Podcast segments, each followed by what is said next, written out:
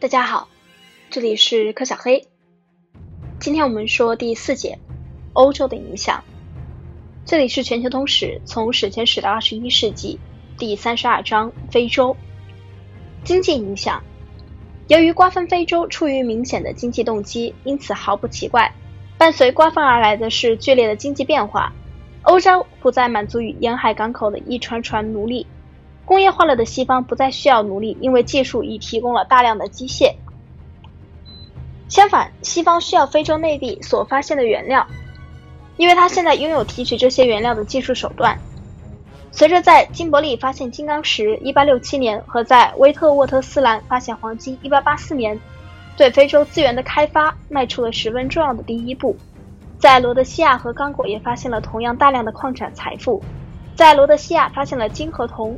在刚果发现了金铜和金刚石，西海岸的许多地区都盛产热带森林产品，如棕榈油、橡胶和象牙等。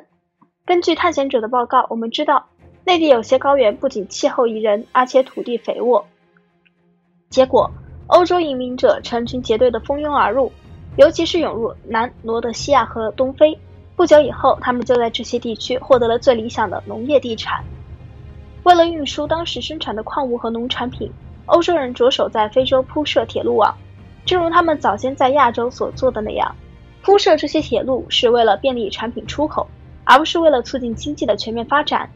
在扩大生产和修建交通工具的刺激下，贸易达到了使传统的物物交换让位于货币制度的程度。非洲人不再用奴隶、纱巾、羽毛和象牙同欧洲人交换颜料、器、布匹、朗姆酒和杜松子酒等。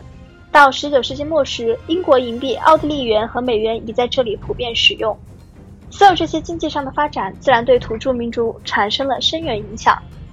气候温和的高原区的居民，由于土地被白人移民侵占，受到的影响最深。在某些情况下，整片整片的地区全供白人使用，非洲人不能耕种那里的土地，即使田地有时在休闲中，因而非洲人不得不在白人的种植园里劳动，领取工资。有些人甚至就定居在白人农场主的土地上为他们劳动，以取得为自己耕种一小块土地的特权。在其他地区，非洲人发现必须离开自己的家园到矿山上去干活。如果非洲人拒绝提供种植园和矿山所需要的劳力，那么白人就会采用各种强迫劳动的方法。最通常的方法是征收人头税，迫使非洲人为了挣钱交税而去干活。由于上述种种发展，非洲人传统的经济上自给自足的程度降低了，他们不再仅仅为养活自己及家庭而工作。非洲人日益被卷入货币经济中，并受到世界经济形势的影响。因此，欧洲经济影响的结果是双重的：一是使非洲人卷入世界范围的货币经济中；二是直接或间接的使他们从属于在任何地方都是老板的白人。文化影响。同商人、投资者、移民一起从欧洲来的，还有欧洲的传教士，他们对非洲文化有深远的影响，因为他们最早有意识地试图改变非洲文化的欧洲人。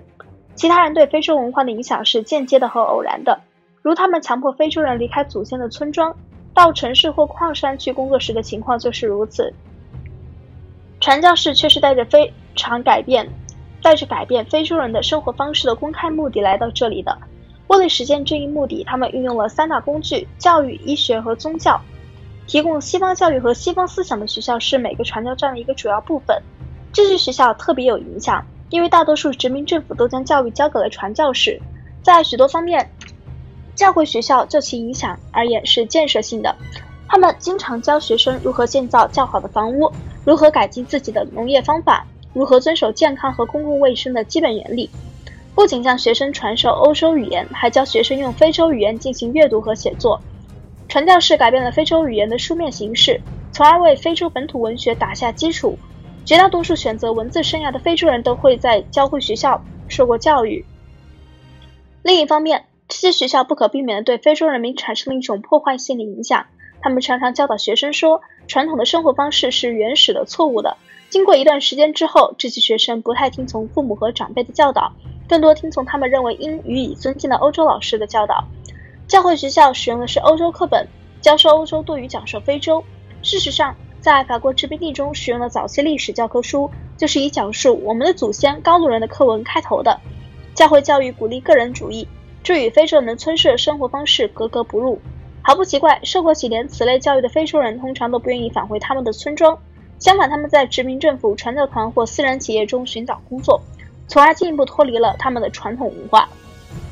非洲传教，传教士到一个祖鲁村庄访问。十九世纪，欧洲和美国在我们的时代向全世界宣讲福音的工作热情找到了一个主要的发泄机会，就是在非洲进行传教的尝试。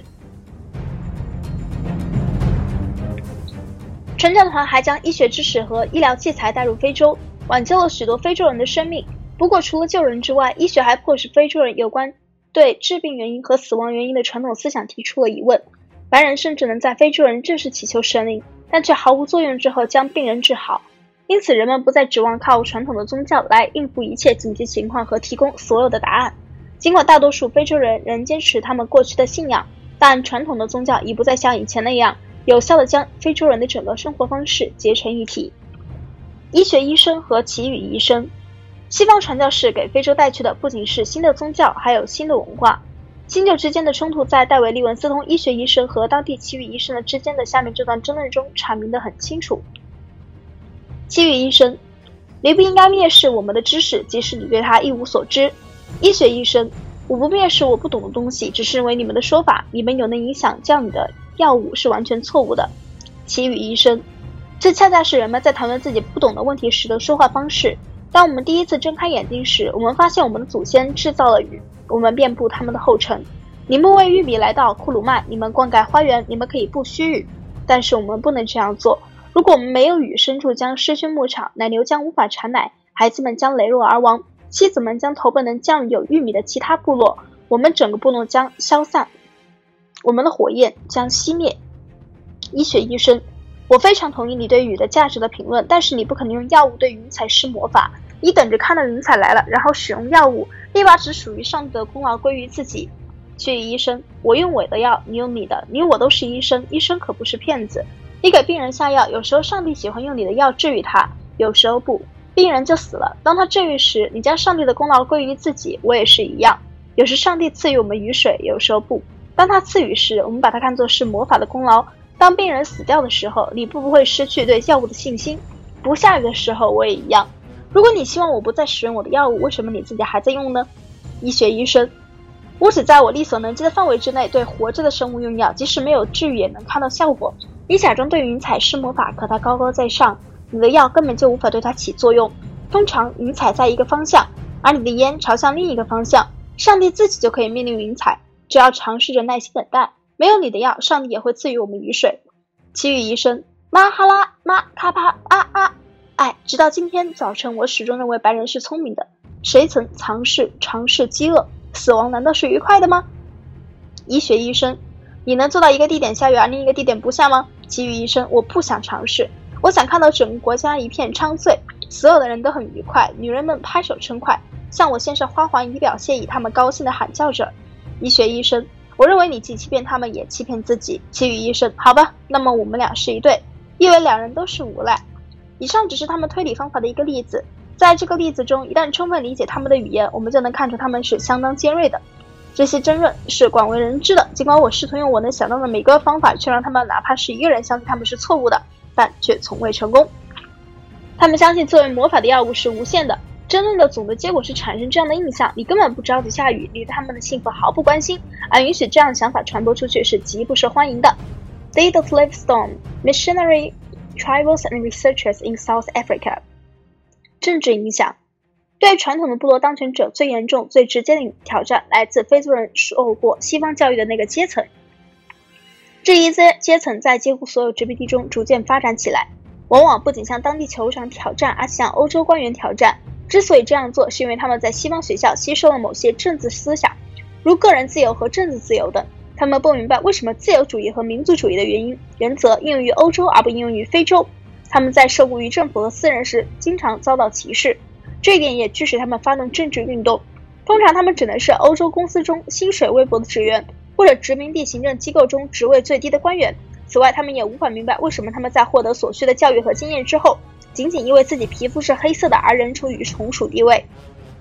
基督教，尤其是新教，之所以会唤起民族主义，就是因为它强调了个人的判断力和主动性，安哥拉一家杂志的作者阐明了这一点。他说：“告诉一个人他能随意解释圣经，就是向他暗示一种过分的自治权，使他变成反叛者。一个皈依新教的土著，你倾向于并不是说积极投身于反抗文明的民族。”推荐读物有。关于非洲通史见第二十二章的参考书目和 B. P. C. Carting 所著的全面概括该地区历史文献作品的著作《African History Service Center for Teachers of History》1964。最新的概括奴隶贸易的着作是着作是有见识的研究 Standard Storm: A History of Atlantic Slave Trade，收坑出版社1985。该书提供了注释详尽的参考书目《Journal of African History》1989。Atlantic Slave Trade Scale Structure and Supply 这一主题的特别部分是更新的研究， 分析一千五百年以后一千万人非洲人如何离开他们的故乡，以及他们对新环境如何反应的着作有：The African Diaspora Interpretative Essays Harvard University 出版社1976和 G. W. Iron 所着的 Africans Abroad: A Documentary History of the Black Diaspora in Asia, Latin American and The Caribbean During the Age of Slavery, Columbia University 出版社，1977。 关于废奴运动，见 Edith Williams 所着的《Capitalism and Slavery》，University of North Carolina 出版社，1944。Albert Einstein 所着的《The Atlantic Slavery Trade and British Abolition》，1716 to 1810。Humanities 出版社，1965。and Estot Mears 所着的《Britain and the End of the Slave Trade》，Norman 出版社，1975。 探险者们的描述提供了开发非洲大陆的丰富多彩的资料。合着的 M. Perham and J. Simonson 合着的《African Discovery: An Anthology of Exploration》，Faber and Faber 出版社，1942，适当收集了这类资料。C. Hibbert 所着的《Africa Explored: Europeans in the Dark Continent》，Penguin 出版社，1985，对非洲探险的历史做了有趣的概述。 概括瓜分非洲的着作有 A. Bohan 所着的《African Perspectives on Colonialism》，John Hopkins University 出版社，1987，和 T. Peckham 所着的《The Scramble for Africa》，南登书，1991。最后，关于西方和非洲。对非洲的影响的着作有 Peter C. Carting 所着的《Africa and the West: Intellectual Responses to European Culture》，University of Wisconsin 出版社，1972。 R. W. July 所着的《The Origins of Modern African Thought》，Prangers 出版社，1968。and A. C. Roberts 所编的《The Colonial Movement in Africa》，Cambridge University 出版社，1986。我们下一节会讲到第三十三章，南美美洲和英国自治领。巴托洛姆· 德拉斯卡萨斯一五五二年，他说过：“后来西班牙人决意去追猎古巴山区的印第安人，他们在这里进行了惊人的大屠杀。于是他们毁灭了我们不久前还看到的这整个岛屿，消灭了这里的人口。人们十分遗憾，极度痛苦的看到它已无人居住，变成了一片荒野。”詹姆斯·史蒂芬一八四一年说：“这些人，澳大利亚土著居民，在白人侵略者面前消失了，就像狼群在一个日渐文明、人口日益渐稠密的国度里绝迹一样。”我们下次会讲到三十三章里的第一节“种族上的欧化”。